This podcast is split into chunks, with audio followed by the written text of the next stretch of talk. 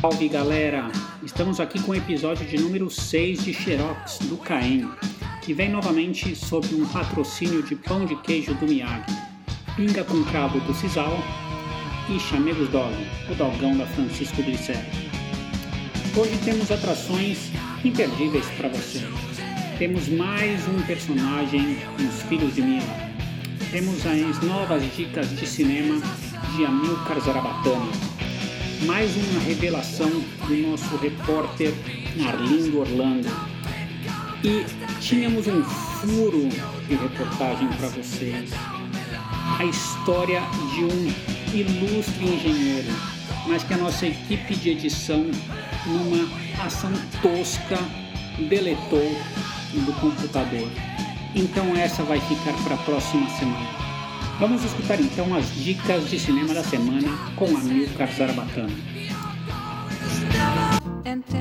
Cine Glicério. Saudações, Mac 93. Vocês não pediram, mas eu voltei. Amilcar Zarabatana, o crítico de cinema pé de cana. A minha dica dessa semana vai para filmes vampirescos, isso mesmo, vampirescos. Se vocês gostam, muito que bem, se não gostam, foda-se, passa para frente. É, eu encontrei um filme de 2011, 2012, eu acho, chamado Byzantium. É um filme sobre vampiras, isso mesmo, vampiras. É um filme que mistura é, essa parte mais de terror gótico, de sanguinolência, com uma certa ideia de emancipação feminina. É um filme bacana, vale a pena ver, um filme diferente. Um filme muito bem feito, muito bem produzido, com uma atriz muito boa em todos os sentidos no papel principal, uma atriz inglesa. E acho que vocês vão gostar. É um filme muito, muito pouco conhecido que está na Netflix. Além desse, temos outras dicas vampirescas é, mais conhecidas. Uma delas é o Drácula do Coppola. É um filme artístico, é um filme que se baseia, diz pelo menos a, a propaganda e marketing na época foi essa, que seria o mais fiel possível ao livro que deu origem ao, à lenda do Drácula, do Bram Stoker. E é um filme muito bacana, muito interessante, o Gary Oldman fazendo Drácula muito bem no papel. E é um filme do Coppola, né? Então é um filme do, dos, dos, principais diretores da história do cinema, vale a pena sempre ver. É, apesar de você ter o Keanu Reeves lá, meio inútil como sempre no papel é, que ele está fazendo, mas assim, não, não, não, compromete a qualidade do filme. Então é um filme que eu recomendo, é um filme que já devo ter visto várias vezes, faz muito tempo que eu não vejo, eu sei que está na, na HBO. Estou é, aqui, está programado para reassistir e recomendo a vocês que assistam. E tem um outro que está na Netflix também, que eu vi, assisti esses dias e gostei mais dessa vez do que quando eu vi ele pela primeira vez, lá em 1994, se não me engano, no cinema, que é uma entrevista com o vampiro. É um filme é, bacana também, muito bem feito, tem uma história interessante. No, do meio para o final dá uma caidinha, tem uns 10, 15 minutos de blá blá blá filosófico lá, enquanto o personagem principal do Brad Pitt está em, tá em Paris procurando o sentido da existência eterna dele. Mas fora isso, é um filme, um filme que prende atenção, é um filme que é tem a reconstituição de época muito bem feita. Tem lá a baitolagem meio implícita entre os vampiros, né? O Tom Cruise fazendo Lestat, o Brad Pitt, que é o Louis, depois mais tarde na Europa, o Antônio Bandeiras, que fica todo encantado pelo Louis. Mas isso aí é um detalhe que fica é, sob a, na trama principal que não, não, compromete também. Então recomendo. É, dos três talvez seja o mais fraco, mas vale a pena ver. E é isso. É, qualquer dia a gente volta com mais dicas aí sobre outros temas, sobre séries. E vamos de pouco em pouco para vocês não xingarem muito, não reclamarem demais e o meu chefe, o Chamego, não me demitir, tá ok? Falou, abraço, galera, tudo de bom. Excelente, Amilcar Zarabatana. As dicas para quem quiser cair de boca num sanguinho essa semana. Me chamou a atenção que ele não falou sobre a saga Crepúsculo, mas vamos lá. Amilcar Zarabatana entrando num plantão extra, porque para corrigir um lapso imperdoável que eu cometi. Como falar de filmes sobre vampiros e não falar sobre a série Crepúsculo? Isso mesmo, Crepúsculo, aquela série teen de, de, que trata de vampiros adolescentes é, que, cujo primeiro filme é Eclipse, um filme chamado Eclipse, que apresenta os personagens principais da série, um vampiro, uma menina por quem ele se apaixona e depois entra lá um lobisomem também para disputar, o, fazer um, um, um, triângulo amoroso entre os três e disputar a garota. É, só que esse filme ele vai sobre o rótulo de não assista. É, eu não assisti os filmes inteiros, para falar a verdade, eu assisti os primeiros, os primeiros, a primeira meia hora, 40 minutos do primeiro filme e achei muito, muito ruim. É um filme vacilante, que eles falam, cada linha que eles vão falar, eles falam com uma sofreguidão, uma sofrência, parece esse sertanejo universitário dessas Maraíza e Maranhunha aí. É, e o filme é, é tonto, é, é, fútil, é, esses primeiros 30, 40 minutos que eu assisti é, não valeram a pena. E, e, os atores estão muito maus, né? Uma coisa que é até constrangedora e não, pelo menos não me prendeu. Não, é raro eu parar de assistir um filme no meio e com 40 minutos de filme eu parei, eu larguei mão, não aguentei mais. E o interessante é que os dois atores, o Robert Pattinson e a Kristen Stewart, eles se tornaram atores é, não só carinhas, rostinhos bonitos e famosos de Hollywood, mas atores muito requisitados no, no circuito independente. Eles fazem filmes com diretores cabeça fazem é, interpretações mais ousadas, difíceis e são elogiados por isso. E realmente alguns filmes que eu assisti com eles mais independentes eles estão bem. Então você vê que é o material, a fonte da coisa que era ruim mesmo. Crepúsculo, série Crepúsculo, não, não assista, não perca o seu tempo, tá ok? Ah, uma correçãozinha. O primeiro filme da série não se chama Eclipse, se chama Crepúsculo mesmo. O nome da série e o nome do primeiro filme dessa porcaria é Crepúsculo. E é isso aí, pessoal. Espero ter contribuído com mais essa dica, ter poupado aí duas horas do tempo de vocês para evitar que vocês assistam essa, essa tragédia, essa bomba. E aquele abraço, até mais. Longe de casa, há mais de uma semana. E Arlindo Orlando mais uma vez se supera, não medindo os esforços, conectando-se com seus contatos obscuros conseguiu achar mais um engenheiro escafedido. Ele, Fábio Demarco, o Mudinho. Vai de lá, Lindo Orlando. Conta pra gente. Falei com o Mudinho agora há pouco por telefone. É... Bom, ele hoje mora em Araraquara, tem uma empresa de montagem industrial lá na região. Mas uma coisa eu te garanto, ele fala. Arlindo Orlando operando milagres e conseguindo essa conversa, essa revelação de onde está nosso amigo Fábio Demarco. Vamos escutar de você novamente. E agora o desafio para a próxima semana. Arlindo Orlando, quero ver você encontrar Haroldo, nosso veterano e bicho ao mesmo tempo. Onde estará Haroldo? Será que ainda vai estar pedalando de calças labrejo na Unicamp procurando alguém para pegar cola? Esse é o seu desafio agora, Arlindo Orlando. Se vocês têm notícias do Haroldo, mandem pro Arlindo. Essa vai ser difícil. Não sei por que eu fui dizer bye bye. A rádio os Filhos de Mila. E hoje nos Filhos de Mila temos aqui a presença do nosso amigo Carlos Parisotto, o Pagô, a macaca louca, contando um pouco da sua trajetória desde que saiu da Unicamp. Então, macaca, me fala aí o que, que aconteceu na vida depois que saiu da Unicamp. A única vez que a gente se viu foi no churrasco, que já deve ter o que agora? Uns 15 anos que que, que, que, que vem rolando de lá pra cá? Fala, Teixeirinha. É, cara, eu não me lembro quando foi esse churrasco, cara. Eu sei que faz muito tempo. É, mas desde então continuo aí, estou em São Paulo é, já há um tempo. É, fiz aqui, acabei morando aqui, casei, tive filho. É, e continuo aqui trabalhando, criei a minha empresa aqui, com base aqui. Então, estou aqui na área trabalhando pra caralho, continuo na vida de solteiro, é, depois de me separar, de uma forma muito interessante, eu posso te dizer que deve causar inveja a muitos que vão ouvir isso, mas talvez inclusive você, né? não, me, me inclua fora dessa. É, pois é, só no speaker, né? Mas, cara, vida boa aí, cara, tocando aí, a empresa tá, tá indo bem, Desde já faz, bom, se deve fazer uns 15 anos, a empresa que a gente montou faz, vai fazer 16 anos agora, foi em 2004 que a gente iniciou. Cara, vida boa, vida boa, tocando pessoalmente também legal, fazendo esporte, estudando, tudo de bom, cara. Vida tá, tá bem legal. E me fala uma coisa, você teve a experiência de trabalhar em, em empresas grandes, em consultorias e tudo mais, e depois você abriu o negócio, né?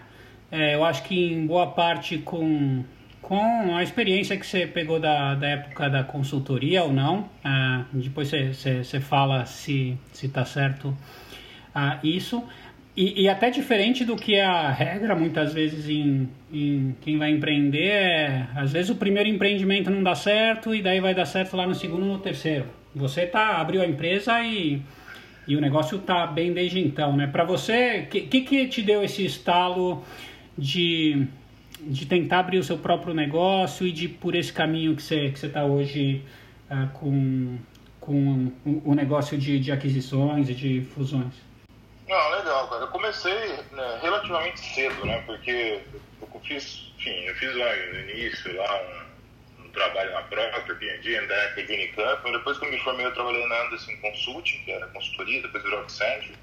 Aí fui fazer o MBA, voltei e aí já montei a Cypress com 28 anos. Então, assim, não digo super cedo, mas relativamente cedo. Acho que eu estava começando a crescer na carreira, tomei a decisão de, de, de, empreender.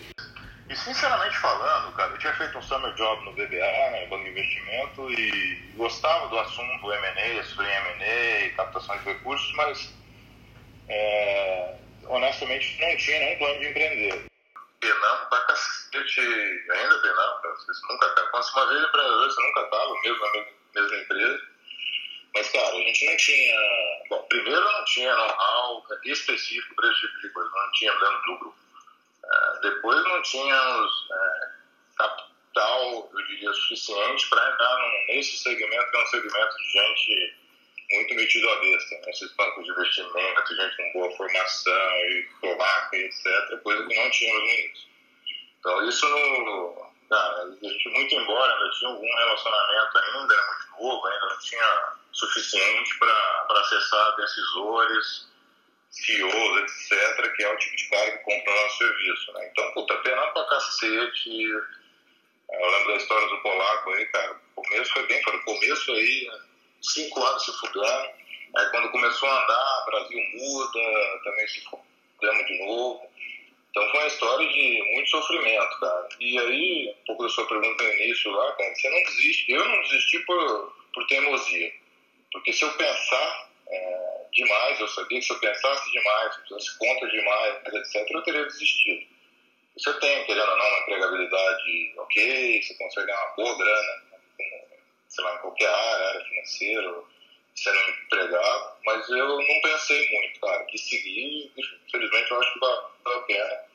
É, pelo estágio onde hoje a gente chegou, né, empresa acho que já avançou bem, a empresa que anda sozinha, tem, tem muito ainda para ganhar, mas é uma empresa constituída, estabelecida, já temos, enfim, são bem reconhecidos no mercado, então, mas, mas cara, se você pensar demais, se você usar essas, esses conhecimentos de consultoria, em particular consultoria, né? Consultoria é o, eu falo, é o inteligente é, bundão, assim.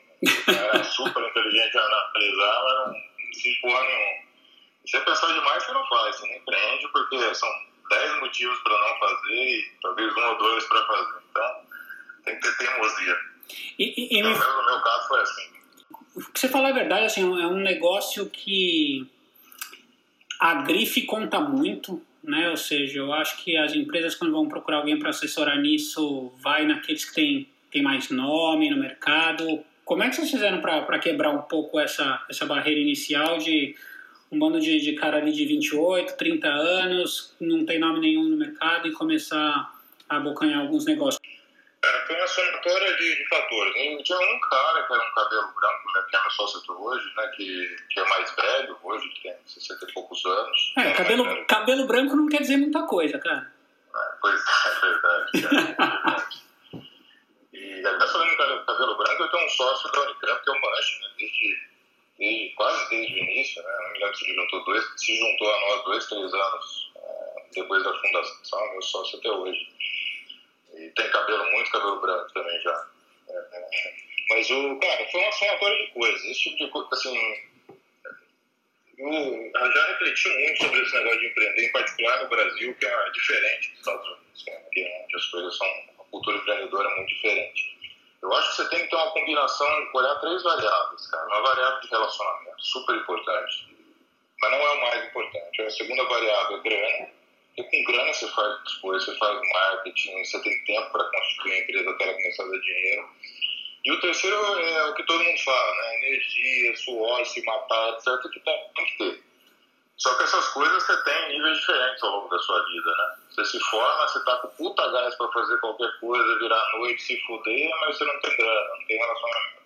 Aí vai passando a vida, você vai deixando para empreender depois, você vai ganhar mais relacionamento, já tem alguma grana, mas você não tem mais aquele gás. Então deve ter um ponto ótimo aí, só tem engenheiro aqui nessa audiência aqui, mas deve ter um ponto ótimo entre essas, essas variáveis aí que, que leva a gente a, a talvez ter mais sucesso empreendendo. No nosso caso, como eu não tinha é, grana suficiente, assim, não tinha ainda formado grana naquela época, não tinha relacionamento suficiente algum, mas ainda os caras que eu conhecia não eram CEO de empresa. Os caras eram, sei lá, dire... máximo diretor, gerente, assim. Era um canal, mas não era o canal de decisor. Então a gente deu uma variada de escopo, cara. A gente acabou, quando a gente, você falou, bom, pegamos um pouco de coisas menores, mas nesse negócio pegar coisa menor não é, não é muito legal. Mas fizemos, eu usei um pouco de resquício de consultoria, andamos fazendo algumas coisas de consultoria aqui ou acolá nos primeiros anos para pagar as contas. E fizemos coisas, cara. Tem uma história até, para citar outro caso o Ricardo Boca. E, cara, em algum momento ele estava naquela empresa lá de, de compressores de, de carro, de, de etanol, de gás. Ah, eu lembro. Veiculares. Você lembra disso? Então, Lembro. Então, com ele, eu fiz, eu fiz um negócio, porque meus sócios tinham um bom relacionamento em Shell, nesse mundo de gas, etc., para ajudar com ele. Cara, foi uma, até esse tipo, qualquer coisa que a gente tinha alguma forma de gerar algum dinheiro enquanto o negócio principal não, não decolava, a gente fez. Então, é um pouco isso, cara. Segurar nos 30, fazer a curva para o lado e mas não perder a estrada lá na frente. Né? Então, um pouco disso você é, tem a experiência de estar tá trabalhando, e já está trabalhando há bastante tempo, com um cara que foi colega de faculdade, né? Que saía com a gente tal, com, com, com Mancha, né? É, como, como, é que é isso, assim? Qual, qual é o lado bom e qual é o lado ruim? Eu acho que tem, tem o lado bom que você conhece, você confia, você, você tem liberdade, mas não sei se tem algum, algum outro lado que a, que a liberdade demais atrapalha. Como é que é essa experiência? Cara, provavelmente vai ouvir isso, então. com, total, com total sinceridade, é, de uma forma geral, assim, ele é um cara com quem eu sempre se dei, me dei super bem, então não tinha nenhum tipo de dificuldade, mas é, principalmente em sociedade de pessoas, né, que é o nosso caso, partnership e tal, muito people business, é, esse negócio esse, assim, tem um lado nefasto, tá? Porque você não pode ter 100% especialmente se o nível não é o mesmo, ele é meu sócio, tá? mas eu comecei antes. É, então nem sempre você tem condições de fazer uso dessa intimidade que você tem. E aliás, ela te atrapalha, talvez até te, for, te force a ser um pouco mais dizer, duro, até mais fechado do que o relacionamento permitiria. Então, ele é muito bom no início, e você falando ponto chato de confiança. Puta, ele é um super cara de confiança meu valente desde o início, cresceu pra caralho com a gente. Mas eu, eu diria, né, que o momento de vai aqui, que a gente não tem condições de ter, e nem muito menos demonstrar na frente dos outros a intimidade que a gente teria, porque, cara, é, quebra um pouco o pacto corporativo ali, sociedade, etc. Né? Um pouco. É, me atrevo a dizer assim, tirando, não, não, não, não extrapolando pelo caso dele, mas eu acho que é melhor ter sócios que você confia, mas não são seus amigos, do que, do que o contrário. Porque depois. No nosso caso deu certo, mas a chance de dar errado é grande e aí você perde um amigo. É, daí você não perde só o sócio, você perde o amigo, né? É, exato. Exato. Como é que é isso, assim, como é que é esse bastidor? Realmente é, é muito duro, as discussões com o cara que está sendo comprado, uh, realmente às vezes são, são difíceis? Tem, tem alguma história interessante nesse sentido? Não, tem, cara. Assim, de uma forma geral, vem mudando muito, tá? Mas desde que eu comecei, assim, a galera é meio escrota. O cara vende a mãe pra, pra ganhar dinheiro e foda-se. O cara faz uso de informação que não deveria usar pra ganhar um mandato. Cara. jogo, não vou dizer assim, uma, uma linha tênue entre o que é ético e o que não é ético.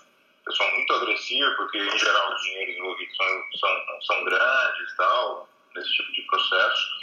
É, e agora, tem duas coisas, tá? É, primeiro, acho que pega o Harry Specter, que não é um banker, né? É um advogado, é um advogado de M&A, chega na reunião, é escroto, faz, acontece, bota pra fuder. Na prática, uh, os bastidores são muito mais importantes, pelo minha experiência, os bastidores são muito mais importantes do que a um cara que chega, xinga. Cara, o cara que acerta nos bastidores faz o negócio acontecer, ganha os mandatos, ganha o cliente, faz o O cara que é estrela, não sei o que lá, late muito, mas não necessariamente efetivo. E o pessoal está mudando um pouco, né? os clientes mesmo estão cada vez mais. Essa história de propósito também está chegando no mundo de finanças aí. Eu acho que o nego não está dando muito, muito valor. Vou te dar uma história, né, mas muito valor para esse cara que late, late, depois não faz um deal e depois nunca mais ninguém olha na cara do cara. Uhum. Mas eu tenho uma história, cara, de um cara que eu considero. Bom, de colega, não é meu amigo, mas é um colega que eu não vou citar o nome, mas é, que fez MBA também na mesma escola que eu, e é um cara mais velho Fui trabalhar na GP na época e, cara, eu tava fazendo um deal que eu precisava falar com ele, mas não podia falar oficialmente. E eu liguei para ele, cara, eu considero próximo de amigo. Eu liguei e falei, cara, eu preciso falar com você sobre um assunto, mas eu, eu, eu preciso que você me controle e segure essa informação que não pode vazar. Aí ele falou, bom, já que você me disse que está me falando como amigo, eu vou te pedir para não dizer, porque se for útil para mim, eu vou usar e foda-se. então, assim, cara, então, mas assim, é meio que. É meio tácito, assim, é um acordo, entendeu? O cara fala, eu tô aqui pra ganhar dinheiro a qualquer custo. Então, você quer me invocar na amizade, não fala pra mim. Então, isso acontece toda hora, cara. Toda hora que acontece. É, animal. Por isso que eu montei o meu negócio, também é um dos motivos, porque trabalhar nossa casa lá, pelo menos isso não tem. Pelo menos não é tão assim, tão, tão explícito, assim, né, cara? Competição existe, cara, tem um nível de coleguismo muito diferente, cara. É, eu não acredito nesse modelo de plano de investimento de puta, lei do mais forte, foda-se, eu não acredito, cara, mas, mas de fato é, é a tônica do mercado. Mas você acha que você mudou desde que você, assim, 16 anos trabalhando nisso? Se você pensa no jeito que você é hoje, você acha que te, te alterou de alguma maneira ou, ou não? Da porta para fora, pra caralho. Porque não dá pra ir cordeirinho brigar com esses caras, entendeu? Você tem que também ranger os dentes e, e tem que jogar um pouco o jogo de, de ameaçar, de. Enfim, pra fora você tem que competir igual. Pra dentro não mudei nada, porque realmente não acredito. Né? A gente tá, o banco de investimento é a forma de trabalhar. Nós não somos um banco, tá? Isso é é um detalhe importante mas tem a forma de trabalhar pra caralho, não dá, vai virar noite, etc. Não, eu não acredito nessa porra, eu não acredito em virar noite, não acredito na. Cara, no longo prazo esse negócio não funciona, cara. Você não cria gente, não forma, não constitui goodwill, então eu acho que não funciona. Então, da porta, da porta pra dentro, não, cara. A gente tem essas nossas nossos dogmas aí, a gente tenta ter uma qualidade de vida decente, nível de colaboração interessante entre as pessoas, mas foi pra rua, cara, brigar igual. Vamos mudar um pouco de, de assunto aqui agora. Acho que muita gente não sabe.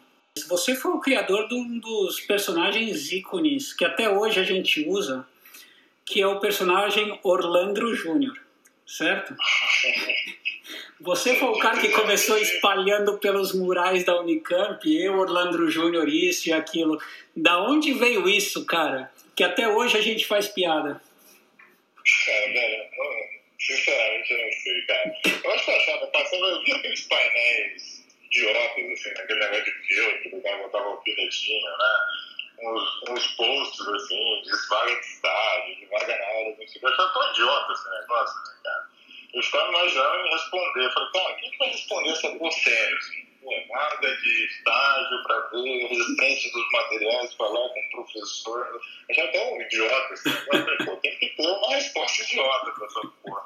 Agora, por que, que o Orlando, a inspiração para isso? Sinceramente, não sei, cara. Puta, acho que o nome era sonoro. aí foi, aí começou, cara. Foi, foram vários, né, cara? Foram, mas não foi só na mecânica, não, cara. Tinha Teve, o Orlando apareceu em várias unidades elétricas, na festa. Sim, no bandejão. É... Bandejão. E, e, e, eu acho que ele foi até se clonando, porque eu acho que teve até algumas respostas que não foi nem você que colocou, né? Ah, é, é. é quando fica bom, né, cara? Mas eu não tenho nada contra o Orlando. Aliás, que fique claro aqui, resolvido pra sempre. Nada contra ele, cara. Foi aquelas coisas que acontecem de qualquer jeito, né? Você só jogou o coco por amor, né? Ah, não. O coco foi nele, cara. Pô, todo mundo tava muito louco, né, cara? Ele foi pra frente, cara. Quem tava na frente, cara, deu azar de Orlando. É, muito boa, muito boa.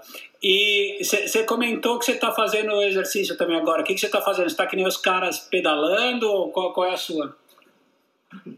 Não, eu curto correr, cara, já há bastante tempo, já, sei lá, mais de 15 anos eu gosto de correr e super amador, né? Mas eu gosto de fazer meia maratona, maratona, então já faço isso há bastante tempo. É, fazer essas provinhas aí amadoras por aí, eu acho muito legal, cara. Pra, curto pra caralho esse negócio. Não pra competir, ficar no negócio, mas assim, faço assessoria, vou em provas por aí, correr faço treinamento certo. Cara, minha terapia. Pra mim, esse negócio é maratona, correr longa distância, cara, é o que me faz, é o meu momento pra mim mesmo pensar tal. Então, esse é um negócio muito importante. Isso tornou parte da, da minha vida já há bastante tempo. Não pretendo parar, não. Cara, beber, eu nunca parei de beber, bebo todos os dias, pelo menos um, um vinho. Então, não é verdade. Pelo menos comigo não é. Aliás, depende em que segmento você atua, é exatamente o contrário, né, cara? Não só bebida, droga, o caralho, é super comum, mercado publicitário, o baiano pode falar. mercado de investimentos também, cara, tem droga pra cacete. E, cara, carne, você sabe que em algum momento, eu fiquei quatro anos sem comer carne vermelha, cara. Ah, é? É, fiquei, cara, fiquei. Foi, foi, foi interessante, mas já fraquejei, cara. Mas não, porra nenhuma, porra nenhuma. Você precisa ter disciplina, cara. Vai aprender se você tem disciplina, porra vai fazer exercício, vai fazer exercício que hora, cara? Não fazer às 8 horas da manhã, fazer bem cedo. Não precisa, é, acho que, abrir mão de viver a vida, não, cara. Boa. Acho que dá. Cara, não, cara, eu te parabéns aí pelo, pela, pela iniciativa de fazer isso, cara. Essa é das coisas que acho que a pandemia trouxe, né, cara? A gente tinha aquele grupo lá onde nego só, só encaminhando vídeo idiota Acho que pelo menos a ideia de alguém as pessoas querem saber um do outro minimamente é uma boa para reunir a galera. Parabéns aí. Show de bola. Beleza. Já, cara, obrigado você.